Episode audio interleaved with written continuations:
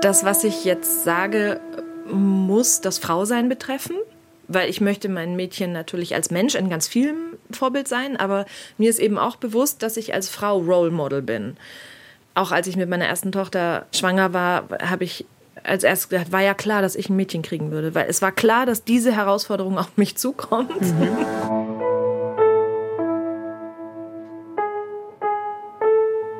Eltern ohne Filter. Ein Podcast von Bayern 2.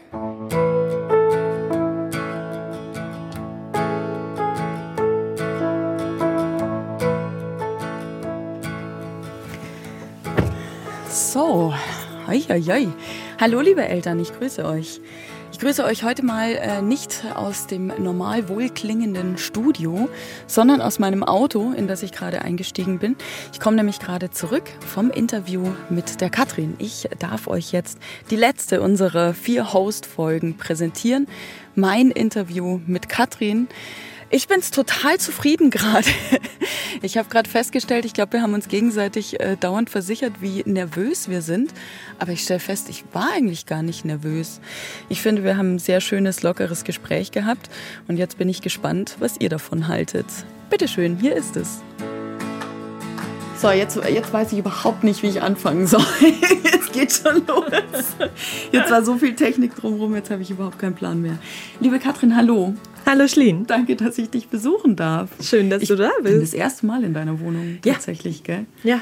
So krass. Die äh, beiden vorher die beiden vorher kenne ich. Den Umzug zur vorletzten habe ich noch äh, mitgetanzt. Oh ja. und dann wurde alles anders. Und jetzt seid ihr hier in dieser Wohnung, die mir übrigens sehr gut gefällt. Das muss ich nochmal dazu sagen. Ist gemütlich, ja. Ich muss so ein bisschen, muss so ein bisschen äh, lächeln, weil du jetzt gerade so mit äh, so vor deiner Bücherwand sitzt. Und wir, wir sagen ja immer so, wenn wir so Interviewgäste haben, dann sagen wir immer so, bitte setz dich nicht vor eine Bücherwand. Das sieht sonst so aus wie so ein Fernsehexperten-Interview. Ja, ich bin heimlich Professorin drin. Aber man muss bei dir mit dazu sagen, das macht dich halt auch einfach aus. Du hast, seit ich dich kenne, hast du immer viele Bücher und diese Bücherwände kenne ich auch aus deinen alten Wohnungen schon. Es gehört einfach dazu und das ist wunderschön. Das passt so zu dir. Ich lieb's über alles. Für mich ist es ein wahnsinnig gemütlicher Einrichtungsgegenstand. Ähm, ich mag es voll gerne, diese Büchereien entlang zu fahren und dann immer mal so an dem einen oder anderen Buchrücken hängen zu bleiben und dann denke ich wieder, ach, das habe ich damals in Spanien, im, äh, in Spanien im Urlaub gelesen. Ah, das wäre auch so eine Erinnerungswall. so.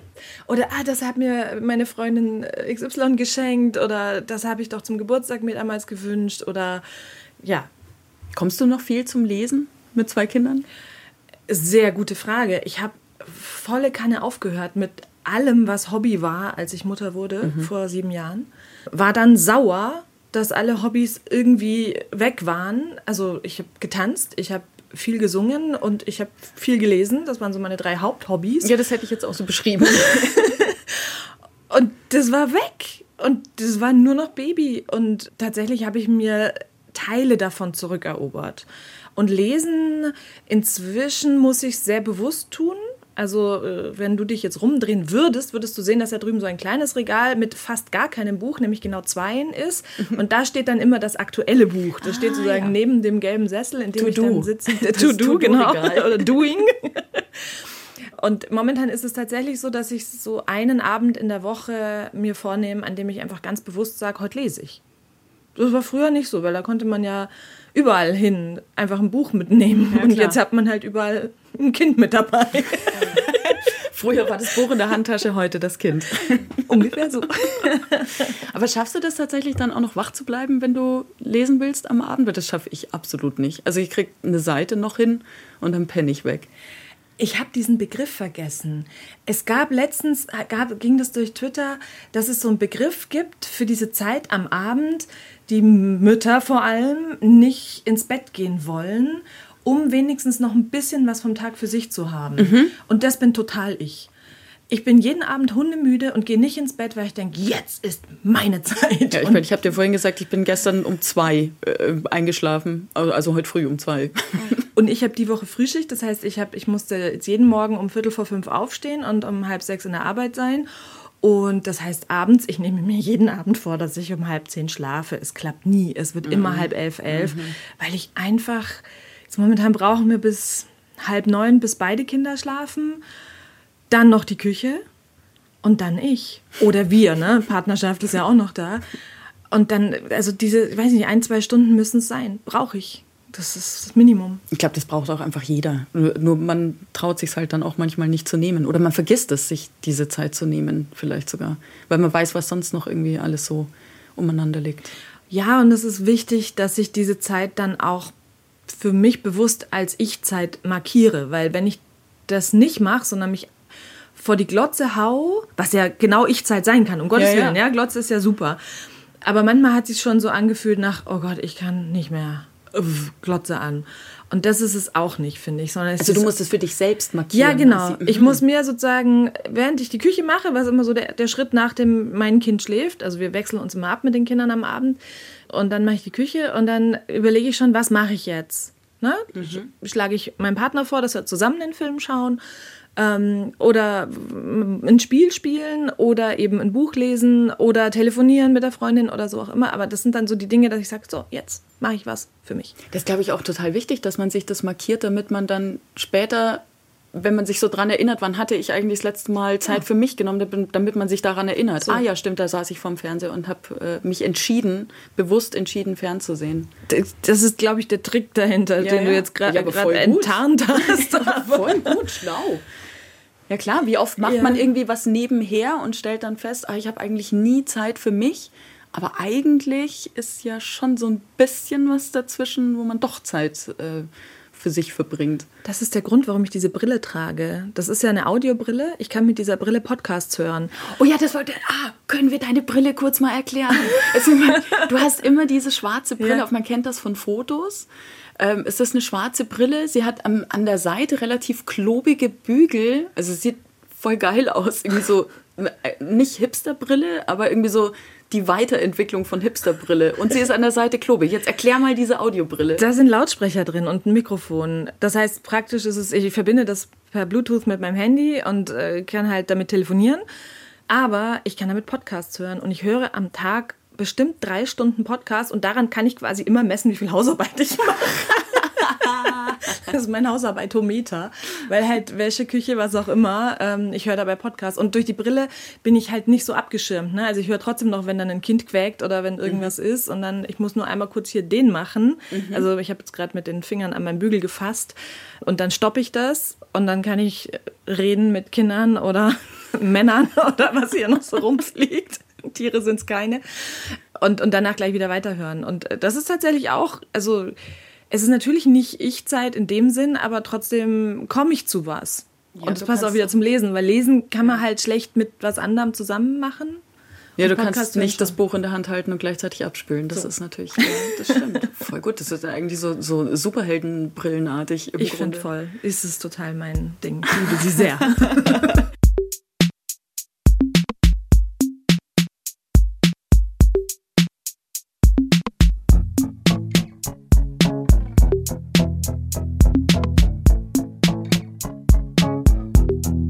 Katrin, wo wir gerade so bei der Me-Time sind, ähm, ich hatte ja den Auftrag, dir auch was mitzubringen. Wir haben ja beschlossen, dass wir uns alle gegenseitig was mitbringen. Was hattest du Russland nochmal mitgebracht?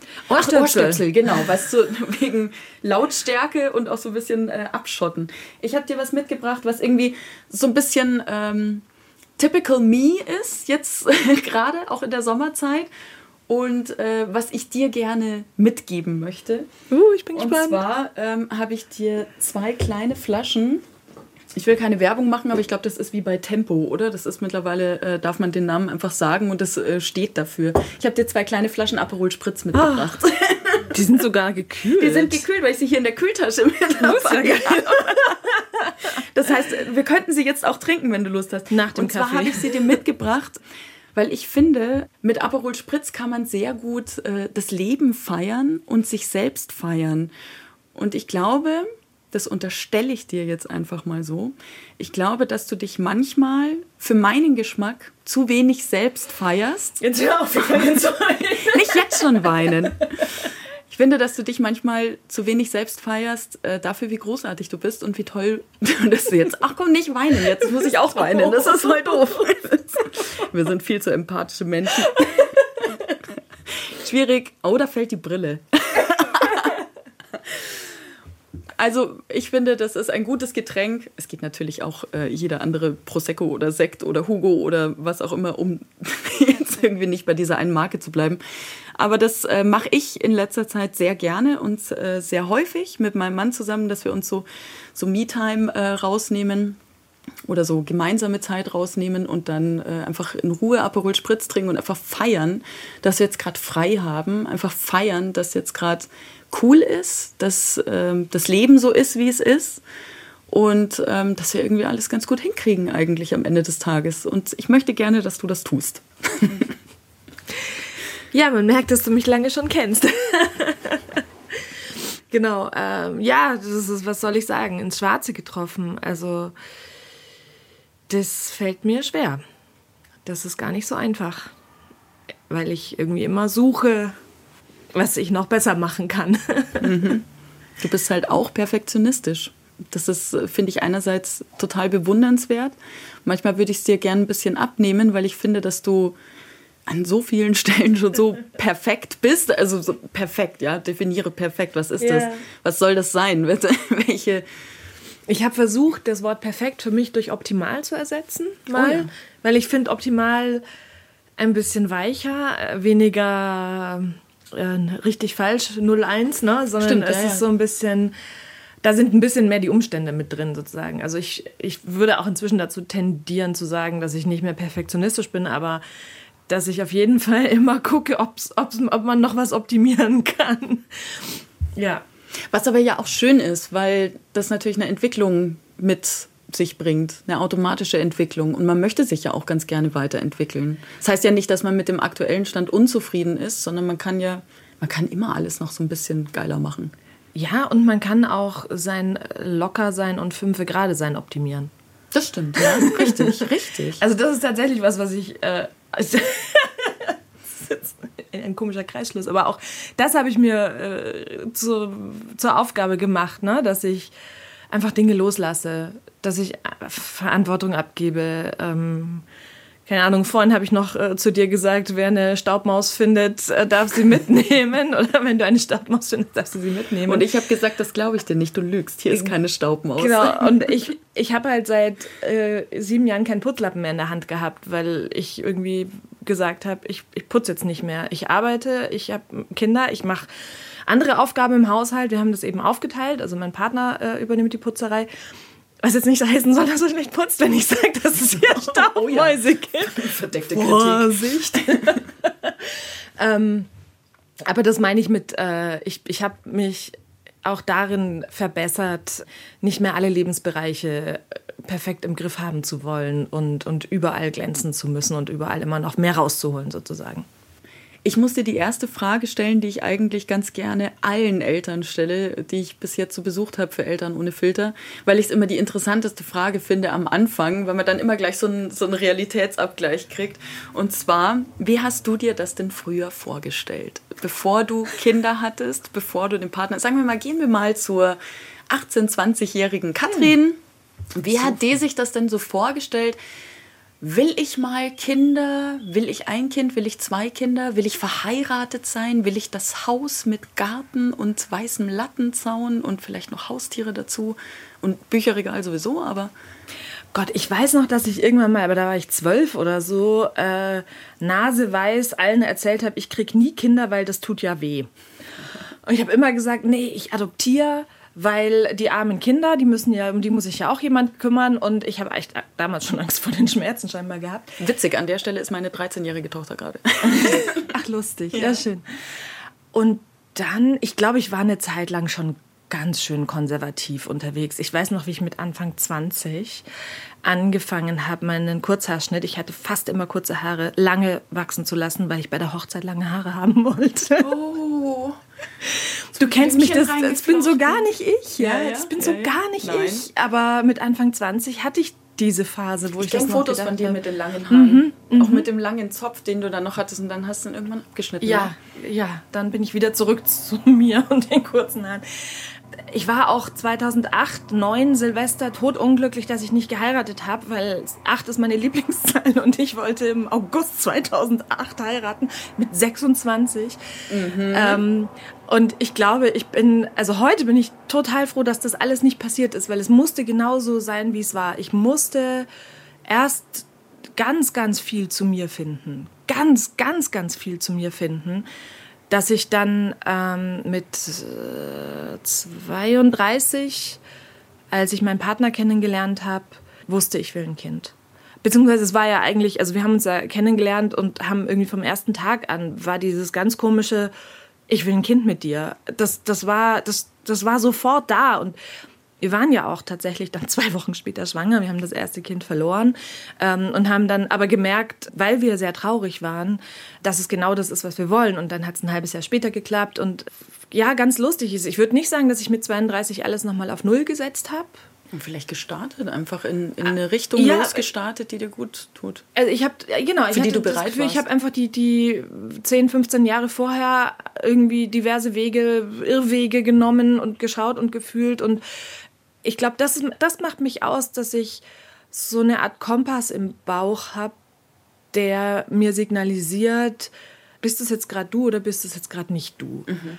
Und ich glaube, ich habe ganz lang gedacht, ich müsste wer sein und aber immer gemerkt, nee. Mhm. Nee, und gesucht, bis sich der gesucht, Kompass dann so eingepegelt genau, hat. Einfach. Ja. Genau, bis ich irgendwann und das war ja eigentlich fast schon das Drama, warum ich mich äh, damals dann getrennt habe und eine neue Beziehung angefangen habe weil ich bei meinem Ex-Freund, du kennst ihn ja, mhm. den ich wahnsinnig gerne mag, bis heute, ähm, gemerkt habe, das hat nicht geklappt, dass ich bei ihm die sein konnte, die ich bin. Mhm. Und nicht, weil er die nicht gern gehabt hätte oder so, sondern weil das so ein, nochmal so ein großer Schritt war, einfach da so mit Anfang 30 noch einmal raus aus dem Kokon und irgendwie rein ins Schmetterlingskostüm so. Mhm. Da habe ich jetzt gerade ein Aperol aufgemacht. Weiß nicht, ob du es gemerkt hast. Mach ihn auf jetzt endlich. Also ich wollte uns Gläser holen. Ja, wir können es auch einfach hier ins Wasserglas reinkippen, oder? Aber du kannst auch einfach Gläser holen, ich wie du möchtest. Gläser. Hol schöne Gläser. Muss optimal sein. optimal muss es sein, ja.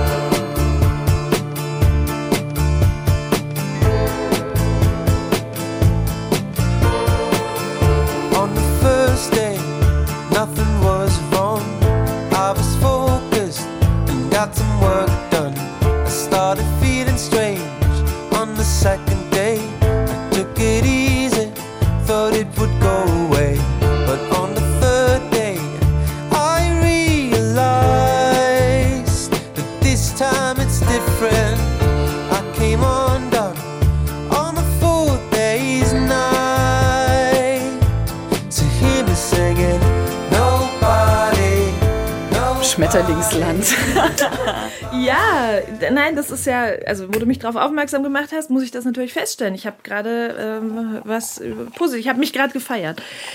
Genau, und ähm, dann war es mit Anfang 30 eben so, dass ich das Gefühl hatte, ja, ich glaube, ich kann das jetzt. Ich glaube, ich kann jetzt das sein, was man landläufig, nein, nicht, gute Mutter, weißt du, gute Mutter ist immer so ein Ah! Ja. Stranger Begriff. Oder? Aber mit Anfang 30 habe ich gedacht, ich kann eine gute Mutter sein. Prost. Prost. Danke dir. Let's go. Und weil du am Anfang noch so schön gesagt hast, hast du es dir so vorgestellt. Ich habe ja ganz viel schon ähm, Baby gesittet, auch in meinen 20ern, als ich studiert habe. Ich habe auch auf deine Kinder. Du hast auch bei mir schon Baby gesittet. Genau, als sie klein waren, aufgepasst. Und deshalb habe ich also mit da relativ großer Souveränität gedacht, mit Kindern kann ich umgehen. Mhm. Bis ich dann gemerkt habe, dass es was völlig anderes ist. A, das Ganze jeden Tag und 24 Stunden lang zu haben. Mhm. Und B, dass Kinder halt bei Fremden auch anders, auch anders sind. Oh, und einfach. Das sind so andere Kinder ja. einfach. Sie oh, funktionieren. Mhm. Ich habe das dann irgendwann meistens, durchdrungen. Ja. Also ich habe hab super viel dann gelesen irgendwann über, über Bindungen und so weiter. Und habe das dann voll verstanden, dass Kinder halt, wenn sie bei anderen sind, viel mehr darauf angewiesen sind, dass diese Beziehung jetzt klappt, Ja. weil die ja doch irgendwo noch so dieses Fremdgefühl Sie wollen haben. auch gefallen. So. Genau. Und deswegen sind die viel artiger. Und wenn die halt bei den Eltern sind, dann müssen die, also es ist ja auch wichtig, ne, dass dieses Gummibandbeziehung dann irgendwie strapaziert wird und dass das Dann sind sie ohne Filter. So, genau. so ist es. Die eigenen sind die Kinder ohne Filter und Ja, so ist es. Kinder ohne Filter. Ähm, ich habe eine Frage aus der Community jetzt äh, mal mitgebracht. Ich hatte nämlich schon ein, eine kleine Story gepostet, in der ich gefragt habe, ob jemand was von dir wissen möchte. Und da war eine Frage dabei, die lautet, wie ist es denn jetzt für dich mit den zwei Kindern? Es ist total toll. Ich erinnere mich, als die Große ein Baby war und wir zum ersten Mal im Urlaub waren, da habe ich die Familien gesehen mit mehreren Kindern und hatte damals so ein Gefühl von, ach guck mal, die sind vollständig, wir noch nicht. Oh, Obwohl wir immer gesagt haben, wir machen keinen Plan. Ja, ja. Also so von wegen, ich will mal drei Kinder oder irgendwas. Den das hast ist das Feeling. ja, genau. Auch äh, aufgrund von Gegengewicht. Ich habe immer gedacht, das ist schön, wenn da zwei oder mehr Kinder, dann haben die mehr Gegengewicht gegen diese zwei Erwachsenen. Das fand ich irgendwie cool. Und dann haben wir ja super lang, haben wir uns ja gar nicht rangetraut an das Thema. Ähm, ich habe auch immer gesagt, ich will, wenn dann einen großen Abstand, ähm, dass die Große einfach auch ganz lange uns für sich hat. Noch so ein Punkt. Und dann ging es ganz viele Jahre so, dass Ent oder ich gesagt haben, no way, auf gar keinen Fall. Und wenn ich dann mal gesagt habe, könntest du es dir vorstellen? Er gesagt hat, no way, auf gar keinen Fall. Und so ging das jahrelang, bis wir eines, eines ja, bis wir eines Tages im Winter spazieren gegangen sind und ich vorgefühlt habe und er gesagt hat, ach ja. Und dann plötzlich war es da. Es ist eigentlich genau das gekommen, was ich mir gewünscht habe, nämlich diese Freude über noch einen Menschen. Und echt krass Bereicherung, was, was die jetzt schon in unsere Familie bringt und was sie auch jetzt schon für die Große irgendwie ins Leben bringt und auch uns nochmal. Sie macht einiges wett. Also die Große hatte natürlich das Schicksal, unsere Erste zu sein ne? und eben diesen Schock in mein Leben zu bringen. Plötzlich keine Bücher, kein Singen, kein Tanzen mehr, dafür dieses Baby. Und jetzt sind wir viel eingespielter und wir wissen total, wie wichtig das ist, darauf zu achten, dass immer noch Bücher und Tanzen oder was auch immer es ist im, im Leben stattfinden. Nicht nur im Regal, ne? Ja, und jetzt, jetzt sind wir viel mehr darauf bedacht, äh, einander da die Freiräume zu geben und zu gucken. Jetzt zum Beispiel heute enden für meinen Partner zwei Wochen, in denen er fürs Baby zuständig war. Und wir haben vorhin noch drüber geredet, dass das für ihn jetzt total wichtig ist, dass er das jetzt mal abgeben darf und dass er jetzt auch sich mit einem Freund auf ein Bier trifft und keine Ahnung, ne, auch mal wieder er ist. Und Mal gucken, wie gut das klappt, wenn wir mit dem Aperol fertig sind. Ja. Insofern eigentlich, ich würde fast so, sogar sagen, besser als gedacht mit zwei Kindern. Ich, ich finde es sauschön gerade. Du kannst sagen, wenn du es nicht äh, angesprochen haben möchtest. Du darfst selbst entscheiden jetzt, inwieweit du antwortest. Es gab eine Folge mit dir und Christina zusammen. Das war kurz bevor deine Tochter, deine zweite, zur Welt gekommen ist. Und du hattest dir Sorgen gemacht äh, um die Geburt, wie das Ganze ablaufen wird. Ähm, wir haben die Folge Trauma-Geburt genannt, also sowohl die Traumgeburt als auch die Traumageburt, was es ja beides gibt. Dann kam die Geburt für dich. Möchtest du kurz erzählen? Das ist auch eine Frage aus der Community. Was wurde daraus? Ah, das ist aber schön, dass ich da gefragt werde, weil tatsächlich wart ihr, jetzt spreche ich mal direkt euch äh, an, die ihr uns hört, tatsächlich wart ihr mit im Kreissaal. Das ist total verrückt, aber wirklich, ich habe ganz, also ich habe ganz viel mitgenommen davon, dass ich diese zwei Folgen zum Thema Geburt gemacht habe. Und Auch die Dula- Kaisermamas, ne? Ja, Die genau, die. Kaisermamas äh, mit der Barbara, äh, deren zweites Kind jetzt auch da ist. die zwei Folgen haben mir total viel gebracht und die Dula. Das war auch mega, dass wir uns mit der vorbereiten konnten. Also wir haben während der Schwangerschaft noch, die war zwei, dreimal hier. Wir haben beim letzten Treffen haben wir hier noch Geburts, äh, ähm, Geburt geübt. Also ich war schwanger. Kannst du noch mal kurz erklären, wer die Dula ist? Genau, eine Dula ist keine Hebamme, sondern eine Geburtsbegleiterin, die ähm, für mich als Gebärende da ist, die natürlich schon viele Geburten mitgemacht hat, ähm, die eben auch in der Schwangerschaft äh, mit durchspricht, ne? wo sind Wünsche, wo sind Bedürfnisse. Und die war für uns ganz wichtig, ähm, weil die hat mit uns die erste Geburt, die ja schon noch relativ traumatisch war, mit Notkaiserschnitt und Schwangerschaftsvergiftung und was da alles war. Das hat die mit uns aufgearbeitet. Da war zum Beispiel ein Schlüsselerlebnis für mich, wir haben meinen Geburtsbericht aus der Klinik äh, angefordert und herschicken mhm. lassen und sind den Minute für Minute durchgegangen. Und dann hat die zu mir gesagt, Mensch, dein Muttermund war doch bei acht Zentimeter. Weil ich hatte immer das Gefühl, mein Körper hat nichts geleistet bei dieser ersten Geburt. Mhm. Und ich habe versagt. So. Und das war gar nicht so. Und das war zum Beispiel schon mal mega. Das heißt, ich bin ins Krankenhaus gegangen, jetzt bei meinem zweiten Baby, viel mehr mit dem Bewusstsein, okay, mein Körper kann das schon. Und eben, ne, das alles also mental mich ganz anders darauf vorbereitet. Sie durfte dann äh, in der Geburtsnacht selber nicht dabei sein wegen Corona. Wir haben sie digital dazu geschaltet. Davon habe ich relativ wenig mitgekriegt. Aber ich glaube, für meinen Partner hat sie sogar immer mal noch einen Zuruf sozusagen gegeben. Von 0 bis 6 Uhr übrigens ging die Geburt, natürlich. aber auch das, ja. Ich hatte einen Blasensprung. Ich hatte heftigste Wehen. Ich habe sie angerufen weil sie war in Rufbereitschaft, das war ja alles, alles geregelt und so. Und dann hatte ich sofort jemanden, wo ich dann sagen kann, du, ich habe gerade das und das und das und jenes. Und dann konnte ich mit ihr zusammen das absprechen, ja, es ist jetzt sinnvoll, schon die Große zu den Nachbarn zu verfrachten und äh, ins Krankenhaus zu fahren und all das. Und dann hatte ich eben sechs Stunden Geburtsrausch und der war großartig. Ich bin unglaublich stolz, wie das geklappt hat. Ich habe das Gefühl, wir haben dieses Kind zu zweit auf die Welt gebracht was natürlich bei dem ersten Kaiserschnitt auch nicht der Fall war. Ich habe keine Schmerzmittel gebraucht, keine PDA, all das, wo ich vorher gedacht hätte, ja, okay, das kann, da kann ich mich ja drauf zurückziehen und so. Nein, es war, ich war mega stark. Ich habe schon wieder ein Aperol. Komm, hier, Aperol. Puh, Siehst du, wie oft wir dich jetzt feiern? Yes! so, und, ähm, und dann war sie da, deine zweite Tochter. Genau, dann war sie da und dann ging leider der Horror los es ist. Ich, es scheint so zu sein, dass ich eine schlechte Geburt mit wunderschöner Zeit danach und eine super Geburt mit schrecklicher Zeit danach habe. Also wenn ich beide Geburten addiere, äh, sozusagen kommt eine wunderbare dabei raus. Nee, sie war krank, als sie auf die Welt kam und sie war sehr krank, ähm, weshalb die Ärzte sie ins künstliche Koma versetzen mussten. Und sie war dann fünf Tage auf der Intensivstation. Ja, und wir konnten sie halt nur von außen anfassen und besuchen. Und sie war ja fast wie noch nicht da.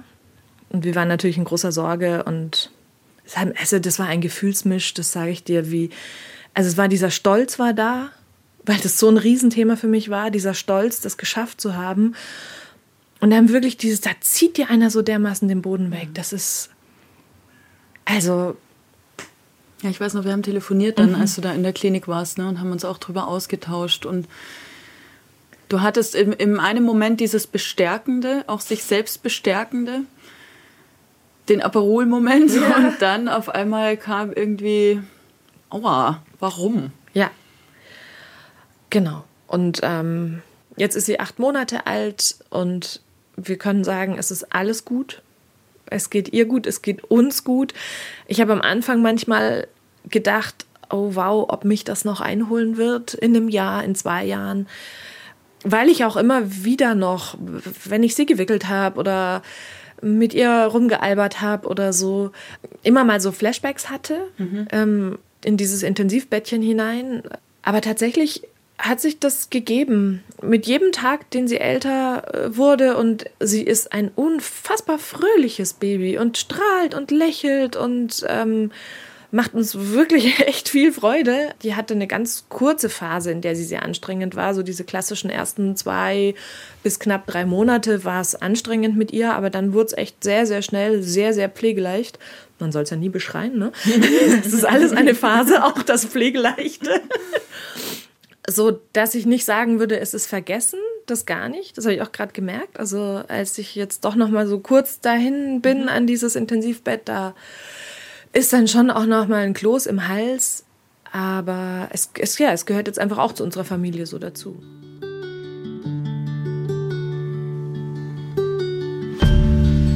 And I found love for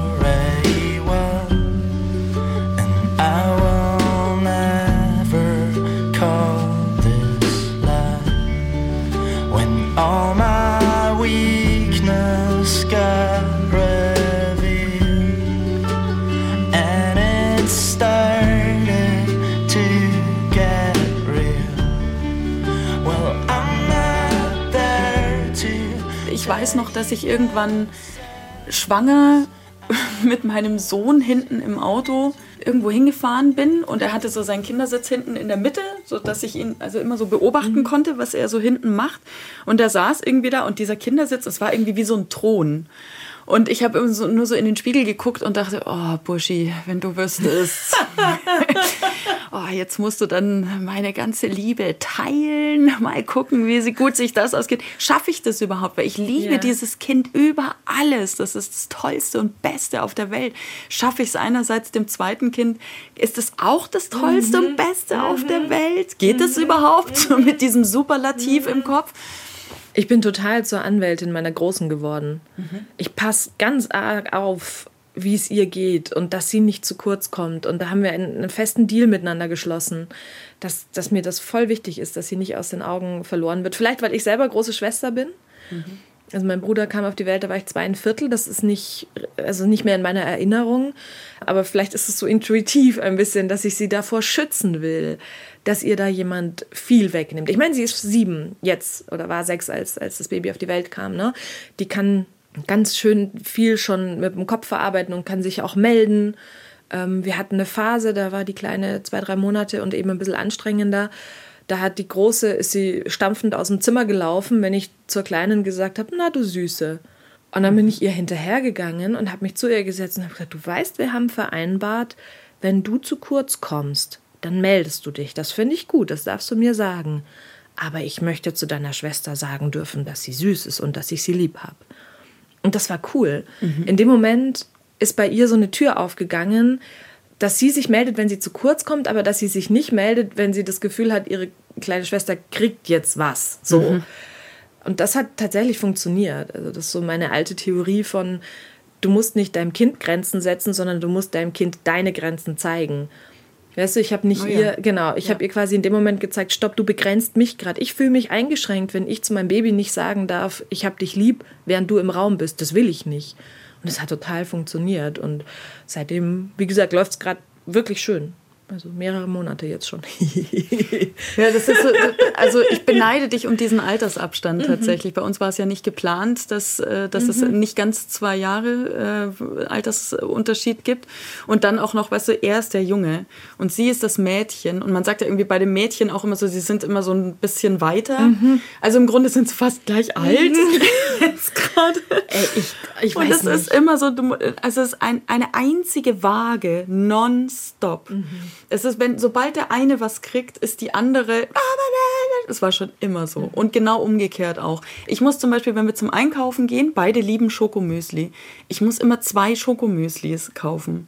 Und auf dem einen Schokomüsli ist dann ein A und auf dem anderen Schokomüsli ist dann so mit Edding ein N draufgeschrieben jeder hat sein eigenes Schokomüsli. Und meistens, wenn ich in der Arbeit bin und äh, eine WhatsApp-Nachricht von meinen Kindern bekomme, dann steht da drin, er hat mein Müsli gegessen, sie hat mir meine Pizza weggegessen. Solche Sachen. So. Oh Gott. Solche Das wäre echt mein Endgegner. Ich weiß schon, warum ich das wollte mit dem großen Abstand, weil mhm. genau das hasse ich. Ich kann das auch absolut nicht haben. Ich kann das auch nicht haben, wenn jemand jemandem was nicht gönnt. Das macht mich irre. Genau, ganz genau. Und gleichzeitig denke ich noch, bin ich ja dann immer von der Verständnisfraktion dass ich irgendwie sage, ja, das ist total wichtig, dass du jetzt auch dein Schokolämüsli hast und innerlich denke so, warum Also ich habe jetzt, ich habe diese Woche tatsächlich einen, einen, Brüller losgelassen, als ich eben wieder in der Arbeit war und dann so eine Nachricht kam und ich habe dann geschrieben, ich bin in einer Stunde sowieso zu Hause, wartet bis dahin.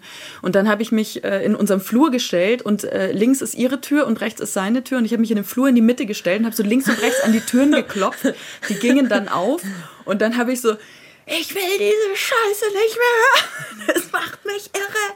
Das mit dem Müsli, das hört sich jetzt auf. Neue Regel. Bei mir fangen ganz oft irgendwie so Sätze, wenn ich nicht mehr kann, fangen immer an mit neue Regel. Und dann habe ich gesagt, neue Regel. Ich muss auch an Dolores Umbridge aus Harry Potter denken, die irgendwann zu diesem Schulwand voll nagelt mit neue Regel. Und dann ähm, habe ich gesagt, ich kaufe jetzt künftig ein Müsli und das wird sich geteilt und es wird gegenseitig Rücksicht darauf genommen. Und derjenige, der die letzte Portion nimmt, der sagt dem anderen Bescheid. Und der, der die letzte Portion nimmt, der geht einkaufen und holt ein neues Müsli. Jetzt bin ich sehr gespannt, wie das funktioniert. Setzt natürlich auch voraus, dass immer Einkaufsgeld in einem äh, Körbchen ist, das wir dafür bereitgelegt haben. Aber und darin bin ich natürlich mhm. sehr schlecht, daran zu denken. Wirklich, das sind die Dinge, denen ich mit allem Kopf der Welt sozusagen davon gelaufen bin. Wir werden andere Herausforderungen haben durch diesen Abstand. Wir wär, es wird uns schwerfallen, gemeinsame Ausflugsziele zu finden, wo beide auf ihre Kosten kommen. Na, die stehen so unterschiedlich. Die ja. Kleine wird die Große irgendwann mal wahnsinnig nerven, weil sie halt völlig woanders ist als die Große. Ähm, aber da habe ich das Gefühl, komme ich besser mit klar, als dieses einander Dinge nicht gönnen oder sich um, um die, die Gunst der Eltern mhm. oder das nächste Spielzeug zu streiten. Das, das weiß auch nicht, woran es kann ich dir nicht sagen, aber das, das macht mich fertig. Ja, vielleicht kommt es daher, dass ich selber auch manchmal so dieses zu kurz kommen ne? und gucken, wo ich bleibe und so und dass ich, dass ich das meinen Kindern ersparen will, sondern, also das ist ja eh mein, mein Plan, die äh, so mit Liebe zu überschütten und mit Kind sein dürfen und mit gut gebunden sein dürfen, dass, dass es völlig egal ist, welche Schulnoten äh, oder Klavierkünste oder was auch immer sie schaffen, weil das alles nicht zählt, sondern es zählt einfach nur, du fühlst dich gut mit dir. Eigentlich, das, eigentlich möchte ich, dass meine Kinder dieses Aperol-Gefühl haben. Mhm. Ohne Alkohol. He cuts slits into my eyes And slowly puts his inside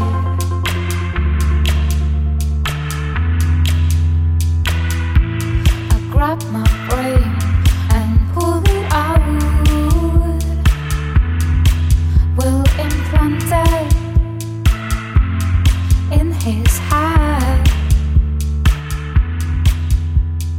Kommen wir mal zu dem Punkt Vorbild sein für deine Mädchen. Du hast jetzt zwei Mädchen und ich habe immer so ein bisschen das Gefühl, als Mutter muss ich hauptsächlich auch für meine Tochter ein Vorbild mhm. sein. Ganz klar. Klar, für meinen Sohn auch, aber mhm. die Töchter, finde ich, so habe ich den Eindruck, äh, setzen mich mehr unter Druck. Und äh, du nickst, also dir geht's auch so. Jetzt hast du zwei Mädchen. Worin möchtest du denn für deine Kinder, für deine Mädchen ganz besonderes Vorbild sein? Das, was ich jetzt sage, muss das Frausein betreffen, weil ich möchte meinen Mädchen natürlich als Mensch in ganz vielem Vorbild sein, aber mir ist eben auch bewusst, dass ich als Frau Role Model bin. Auch als ich mit meiner ersten Tochter äh, schwanger war, habe ich als erstes gedacht, war ja klar, dass ich ein Mädchen kriegen würde, weil es war klar, dass diese Herausforderung auf mich zukommt. Mhm. es ist mir wichtig, dass sie zu sich selbst und zu ihrem Körper ein wohlwollendes, selbstverständliches Gefühl haben. Ich weiß noch, wie ich damals mal gedacht habe, oh mein Gott, was ist, wenn die zu Germany's Next Topmodel will? Mhm. Und dann habe ich angefangen, Bücher zu lesen. Die stehen jetzt hier hinter dir irgendwo. Ich sehe sie gerade nicht, aber sie sind da. Ja, was kann ich tun? Und zwar nicht, was kann ich tun, damit die nicht zu Germany's Next Topmodel gehen, weil mir war klar, dass ich, wenn die dahin wollen, die dahin lasse. Aber wenn, dann wollte ich, dass die da die, die coolen sind, ja. Mhm. Und dass die die sind, denen das nichts ausmacht, die dem Leistungsdruck, ja, dem perfekt sein müssen, nicht und also ne, alle meine eigenen äh, Themen sozusagen, mhm, mhm, ähm, dass sie unter denen halt nicht leiden, sondern dass die sich feiern, so wie sie sind. Und dann habe ich angefangen, darüber zu lesen, was ich denn dafür als Mutter tun kann. Und da war ein ganz großes Thema für mich, meinen eigenen Körper anzunehmen, was mein Lebensthema ist. Und was aber zum Beispiel in Bezug auf meine Kinder auch bedeutet, dass ich mich vor ihnen nicht selbstkritisch über meinen Körper äußere. Das mache ich nicht, sondern im Gegenteil, also ich muss dann manchmal schlucken. Wenn die Große sagt, äh, Mama, dein Po wackelt aber schön. Mhm, da gab es auch mal eine schöne Folge ja, dazu, ne? dann, dann mache ich vor ihr, dann, dann twerke ich da einmal kurz und lasse nochmal besonders wackeln, so ungefähr. Und dann lachen wir zusammen. Und dann zeigt sie mir, wie schön sie mit dem Po wackeln kann. Und dann ist der Schockmoment, sage ich mal in Anführungszeichen, ums Eck und, und dann haben wir es rüber gerettet. Also sprich, das ist mir wichtig. Und dann ist es mir ganz wichtig, ihnen vorzuleben, dass es zwischen Männern und Frauen kein besser und schlechter gibt. Ne? also dass die einfach wirklich gleichberechtigt sind. Das ist mir wichtig. Also keine Ahnung, wenn ich, wenn ich ihr vorlese, ich lese super viel vor. Ich gendere alle Bücher. In den Augen meiner, die, die lernt ja gerade selber lesen, die wird sich so wundern. Dass, das steht da gar nicht. Da steht nicht Schülerinnen und Schüler und da steht nicht Mädchen und Jungs und da steht nicht Lehrerinnen und Lehrer oder, ne? Äh, aber ich immer, äh, beim Vorlesen immer. Ich gendere immer, weil mir das ganz wichtig ist, dass sie das mitkriegt. Und sie macht es manchmal auch und das finde ich cool. Und ähm, ich habe ja das mit der geschlechtsneutralen Kleidung versucht. Das hat funktioniert, bis sie mitbestimmen konnte. Dann wurde alles rosa. Das war ein Moment, da habe ich einmal kurz geschluckt. Man darf immer nicht vergessen, dass man seine Kinder nicht alleine erzieht. Es gibt Welt ja. da draußen. Ja, genau. Aber trotzdem kam sie einmal von der Kita heim, selbst rosa Einhorn Glitzer und sagte zu mir, der so und so hat gesagt, blau ist eine Jungsfarbe. Und dann habe ich gesagt, Farben gehören allen. Hm, das klingt nicht schön, wenn ich meine Tochter nachmache. Das ist der Aperol. ähm, und da habe ich gedacht, ja geil, also schon mal, das schon mal erreicht. Also sie sie wächst durchaus so auf damit, dass, dass die Welt ihr gehören kann. Das finde ich aber auch cool, dass sie dann auch sagt, also sie darf rosa und Glitzer tragen, weil das ist nämlich das, was ich daran so ein bisschen kritisiere. Man sagt irgendwie den Kindern immer, ihr könnt und dürft alles sein, außer ihr seid Mädchen, dann dürft ihr nicht Prinzessin spielen. Was? Also die Jungs ja, voll feiern. Ein Junge im Kleid, rosa, das liebt unsere Bubble. Aber Mädchen in rosa Kleid, nein. Ja, das ist lustig, dass du das sagst, weil genau das, das war mein Struggle komplett. Also ich habe echt hart schlucken müssen. Und dann erinnere ich mich aber zum Beispiel, als ich mal mit ihr zum See gerollert bin, äh, der hier gleich ums Eck ist, und sie wirklich im Prinzessinnenkleid mit weißem Einhorn unterm Arm. Und ich mit meiner da ganz frischen, ganz Kurzhaarfrisur, das war gerade Anfang Corona, da habe ich sie mir ja abrasiert, äh, und Lederjacke und Jeans und dachte so, ja, und so genau so ist es cool. Sie ist die Prinzessin und ich bin die, die Mutter, die Frau und wir haben zwei Frauenbilder, repräsentieren zwei Frauenbilder, die gegensätzlich sind, aber beide nebeneinander stehen, sogar eine Familie sind und sich lieb haben. Wunderbar, genau so soll es sein. Was ich ja jetzt spannend finde, ist, äh, wie das dann mit der zweiten wird. Mhm. Ob die automatisch auch so eine Prinzessin wird, ne? Mit die unbedingt ganz lange Haare und am besten bis zum Boden und eben glitzerpink alles. Oder ob die anders wird. Ich glaube, die wird ganz anders. Ich will Wetten abschließen. um, einen, um einen Spritz. Du hast sie ja gerade gesehen, noch in ihrem knallbunten, blau dominierten Body, weil das halt so meine Babyklamotten sind. Mhm. Ne? Also ich glaube, ein rosa Body kommt mir kaum ins Haus oder wenn dann halt ein geschenkter geerbt, oder geerbt ja. oder so, genau. Ich bin super gespannt, wie sie das. Vielleicht sind ihr zum Beispiel auch Klamotten voll wurscht. Mhm. Das meine, meine große, der ist das die, die Welt, alles auf. Die ist, die ist ja fast schon so ein, so ein Fashion-Victim, was ich total geil finde, wie mhm. die ihre Klamotten zusammenstellt und was ihr da wichtig ist und so. Und vielleicht ist das deshalb dann bei der Kleinen gar kein Thema, sondern die zieht halt an, was im Schrank ist, was dann in dem Fall wahrscheinlich rosa Einhorn Glitzer ist, weil geerbt von der großen Schwester. Die kann gar nicht aus. oh no. Pretty girls that wanna break my style, pretty girls that wanna break my heart. By, I walk the line and I walk it hard. They're never gonna get a piece of me.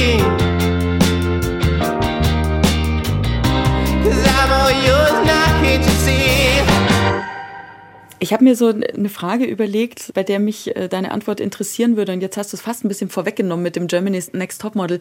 Und zwar, was wäre denn für dich, ich habe damals mit der, mit der Eva so ein Worst-Case-Szenario-Spiel ja, gespielt. Ja, ich erinnere ne? mich. Und so ähnlich möchte ich das mit dir jetzt auch machen.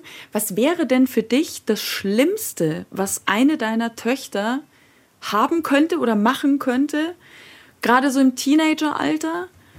Oder wie sie sein könnte, wo du dir denkst, war denn alles für ein Eimer, was ich dir mitgegeben habe? Kind, was ist denn nur los? Ich muss jetzt erst die beiseite schaufeln, die sagt, ich nehme alles, wie es kommt. Ja, ja, ja, ja. Das habe ich mir auch immer gedacht. Ich gebe dir ein Beispiel, mhm. äh, um, um dir so ein bisschen äh, Starthilfe zu geben. Also ich bin ja ein Mensch, der so ziemlich auf alle Konventionen pfeift. Ich tue natürlich auch immer so ein bisschen so, als wäre mir alles egal. Äh, kleidungstechnisch, was ich anziehe, äh, wie ich meine Haare mache oder was auch immer, versuche ich mich so weit wie möglich frei zu machen von allem, was da irgendwie. Klar liege auch ich jetzt irgendwie am See mit meinem Bikini an und denke mir, oh, im Vergleich zu letztem Jahr habe ich irgendwie, irgendwas ist passiert. Aber gut, ist egal. Machen wir halt jetzt einfach so. Aber natürlich habe ich auch diese Gedanken.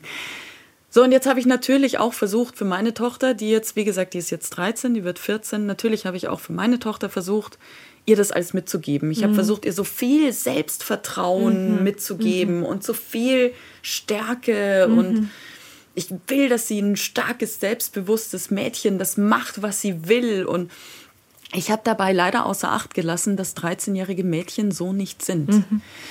Und zwar relativ egal, wie sie mhm. erzogen wurden mhm. von ihrer Mutter. Ich kann nicht sagen, dass ich von meiner Mutter sehr äh, zurückhaltend erzogen worden wäre. Ganz im Gegenteil. Meine Mutter war immer auf die Fresse, sage ich jetzt einmal mal. Also meine Mutter war schon sehr stark und selbstbewusst und selbstbestimmt. Und trotzdem war auch ich mit 13 nicht diese Person. Das ist natürlich genau der Punkt. Ne? Also sowas wie Schule abbrechen und keine Ahnung, durch die Welt tingeln oder was, was sind so Ansprüche, die man irgendwie haben könnte. Das, das ist mir alles irgendwie wurscht. Aber wenn es ans, eben das, was ich vorhin gesagt habe, wenn es ans Aperolgefühl geht, ans sich selber feiern, sich selber lieb haben, dann wünsche ich mir natürlich ganz arg viel für sie. Also ich habe erst letztens wieder über Mobbing äh, gelesen und ich bin selber in der Schule gemobbt worden und habe furchtbar Angst, dass, dass das meinen Kindern passieren könnte, weil ich jetzt schon ahne, wie hilflos mich das macht. Auch so ein Grund, ja, lassen wir mal Germany's Next Topmodel beiseite, auch so ein Grund, warum ich mir das wünsche, dass sie selbstbewusst werden. Und auch ich knick ein bei sowas wie, Mama, ich bin nicht schön. Und ich weiß, die Antwort ist nicht, doch, du bist schön. Weil es geht ja darum, dass sie sich schön fühlt. Es geht, es kann ihr ja völlig egal sein, wie ich sie finde. Im Positiven wie im Negativen. Ja. Es geht ja darum, für sie das zu spüren. Und da, glaube ich, können halt Sachen, die sie erfüllen, helfen. Also wo sie sich spürt, wo sie, sie also eine Sache ist mir schon mal nicht gelungen. Ich habe ein verkopftes Kind. Verkopfte Mama, verkopftes Kind scheint irgendwie passiert zu sein. Das heißt, ich will jetzt, wo Corona dann, keine Ahnung, ist Corona vorbei, äh, wen muss man anrufen? Also Du weißt, worauf ich hinaus will. Corona also, ist nicht vorbei, solange unser Kameramann hier gerade mit einer FFP2-Maske sitzt. Also, ähm, nein, es ist tatsächlich, wir suchen seit langem irgendwie was, was sie hobbymäßig machen kann. Ne? Und sowas wie Tanzen zum Beispiel, finde ich, fördert total das Selbstbewusstsein, weil du mit deinem Körper eins bist, weil du dich zur Musik bewegst, weil du im besten Fall mit anderen zusammen bist und lachst. Sowas irgendwie, ja. Eigentlich ist das das Ziel, und vielleicht wäre das dann so das, das Worst Case, dass sie aufhört zu reden. Und ich würde sogar mich selber da dann noch ausnehmen. Also sprich, Worst Case wäre, sie redet mit niemandem mehr. Mhm. Ich finde es okay, wenn sie irgendwann ähm, zu mir keinen Draht hat oder die Beziehung sich neu aufbauen muss und sie irgendwie das Gefühl hat, nee, mit der Mama kann ich da gerade nicht dann äh, soll sie mit einer Freundin von mir oder mit äh, ihrer Oma oder einer Freundin von ihr oder wie auch immer. Also ich fände es auch cool, wenn, wenn sie halt mit Frauen Kontakt hat, die vielleicht zehn Jahre älter sind als sie oder 15 Jahre älter oder, na, also die dann nicht so das Mutter-Oma-Alter sind, sondern noch, noch näher an ihr dran. Also sprich, irgendeine Vertrauensperson, mit der sie sich dann über sowas austauschen kann. Also das, das glaube ich, wäre mein, mein Worst Case, wenn sie aufhört, auf ihre Gefühle zu vertrauen und mit dieser Hilflosigkeit sich dann an jemanden zu wenden.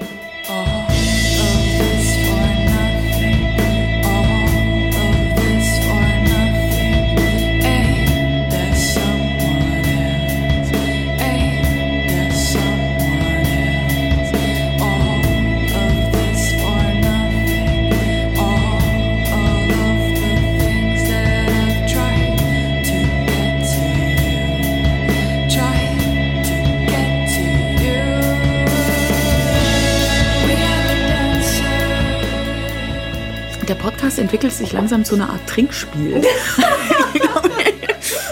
ich muss aufpassen, dass ich das jetzt nicht immer so mache. das ist schon perfide, dass du mir hier Alkohol hinstellst. Wir hatten vor kurzem äh, auch ein Gespräch darüber und du hast es jetzt vorhin auch nochmal gesagt, dass du verkopft bist. Das ist so ein, äh, das, ich bin so ein bisschen drüber gestolpert über dieses Wort, weil ich dich gar nicht als verkopft wahrnehmen würde. Also ich würde sagen, du bist ein reflektierter Mensch. Mhm. Und das bewundere ich sehr an dir, dass du so reflektiert bist. Also dass du aber auch vieles für dich wahrscheinlich in deinem Kopf, weil du nur du in deinen Kopf reingucken kannst, weißt du, dass du vielleicht alles hinterfragst, aber ich nehme es wahr, als du hinterfragst vieles und vieles Wertvolles, was, was sich lohnt zu hinterfragen. Weißt Eben du, zum Beispiel so Rollenbilder, Gedankenbilder, die man halt so festgesetzt hat in meinem allerersten Eltern ohne Filter-Post habe ich geschrieben, da habe ich mich vorgestellt, wer mhm. ich so bin, auch als Mutter. Und da habe ich geschrieben, ich helikoptere darüber, keine Helikoptermutter zu sein. ja, das stimmt, das, das trifft, das trifft gut. sehr, sehr gut, ja. Ja, ja. Aber jetzt sage ich dir mal eine, äh, eine Frage, die aus der Community kommt, mhm. die mich sehr gefreut hat, weil das ist eigentlich genau das, was ich dir auch gesagt habe. Da fragt eine Mutter, wie bist du so eine coole Socke geworden, Katrin? Kannst du das verstehen? Kannst du das nachvollziehen? Ich habe mir gedacht, damit treffe ich sie jetzt richtig. Das, das wird sie jetzt wahrscheinlich vom Hocker hauen, dass das eine Frage ist, weil das nämlich die Wahrnehmung deiner Person ist. Offensichtlich in unserem Kanal. Aha. Äh, das macht mich sprachlos. Ähm, I know. All das, was ich bisher gesagt habe.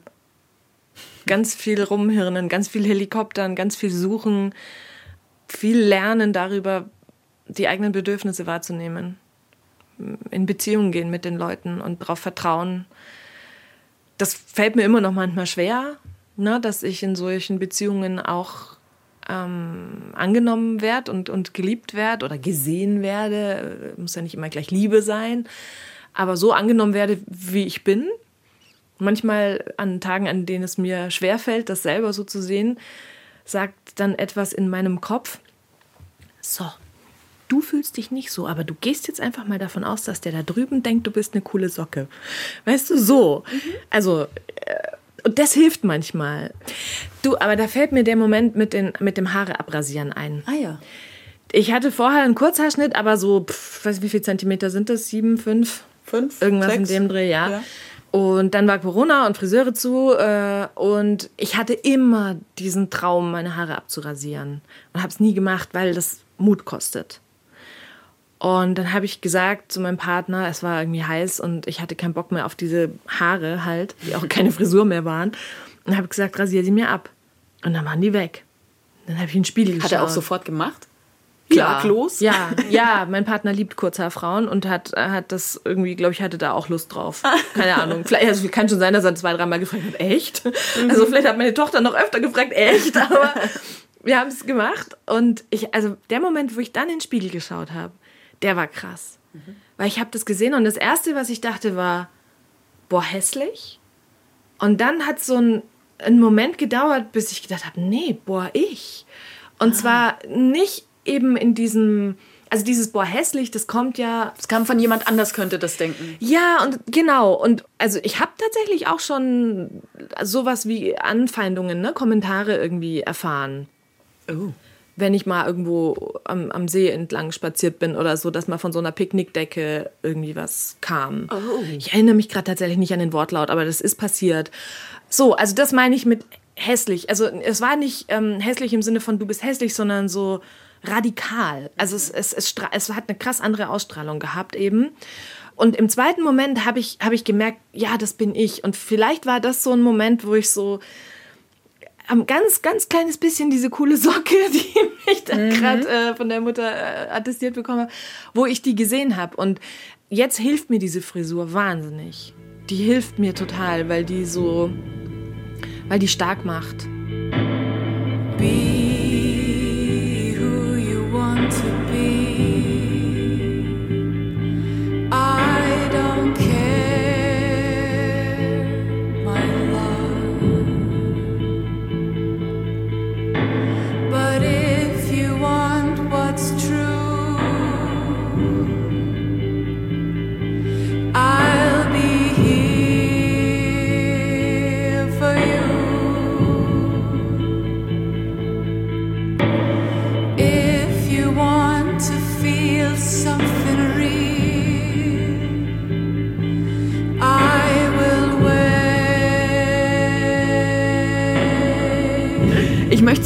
Ähm, noch mal eine, eine Frage aus der Community äh, an dich richten, weil ich die nämlich sehr, sehr toll fand, als ich die gelesen habe.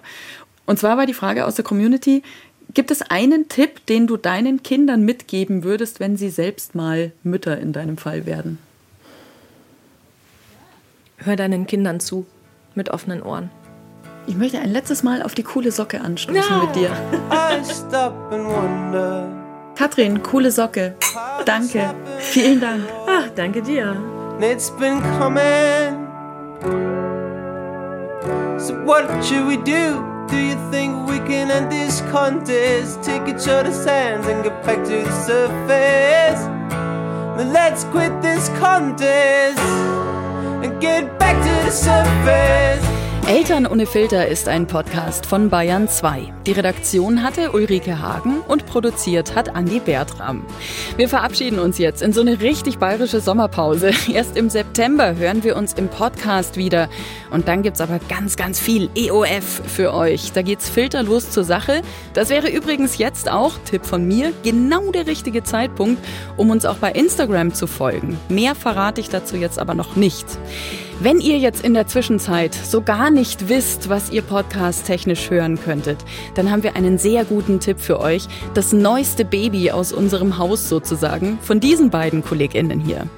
Hallo, ich bin Birgit Frack. Und ich bin Kevin Ebert und wir sind die Hosts von Dreimal Besser, dem neuen Infopodcast von BR24. Und wenn du jetzt denkst, oh Gott, braucht die Welt wirklich nochmal einen neuen News-Podcast? Ja, ja, braucht sie. Weil wir reden nicht einfach nur über aktuelle Nachrichten, sondern wir suchen auch direkt nach Lösungen. Und in jeder Folge stellen wir zu einem Thema drei Lösungswege vor. Das heißt jetzt nicht, dass wir jetzt überall nur das Gute sehen wollen und Happy Sunshine, weil an Katastrophen, an Krisen, schlimmen Unfällen oder so, da gibt's ja nicht viel Positives. Also wir wollen hier nichts schönreden. Aber man muss auch sagen, aus all diesen Krisen und Ereignissen und schlimmen Dingen können Politik und Gesellschaft und jede und jeder von uns auch was lernen, damit es in Zukunft vielleicht besser läuft. Dreimal besser. Der neue Infopodcast von BR24, überall, wo es Podcasts gibt. Und jeden Freitag gibt's eine neue Folge. also genau wie bei uns. Wir freuen uns ganz arg auf euch im September wieder bei Eltern ohne Filter und bleiben natürlich bei Instagram auf unserem Kanal für euch dabei. Ich wünsche euch alles Liebe und einen schönen Sommer, eure Schlien.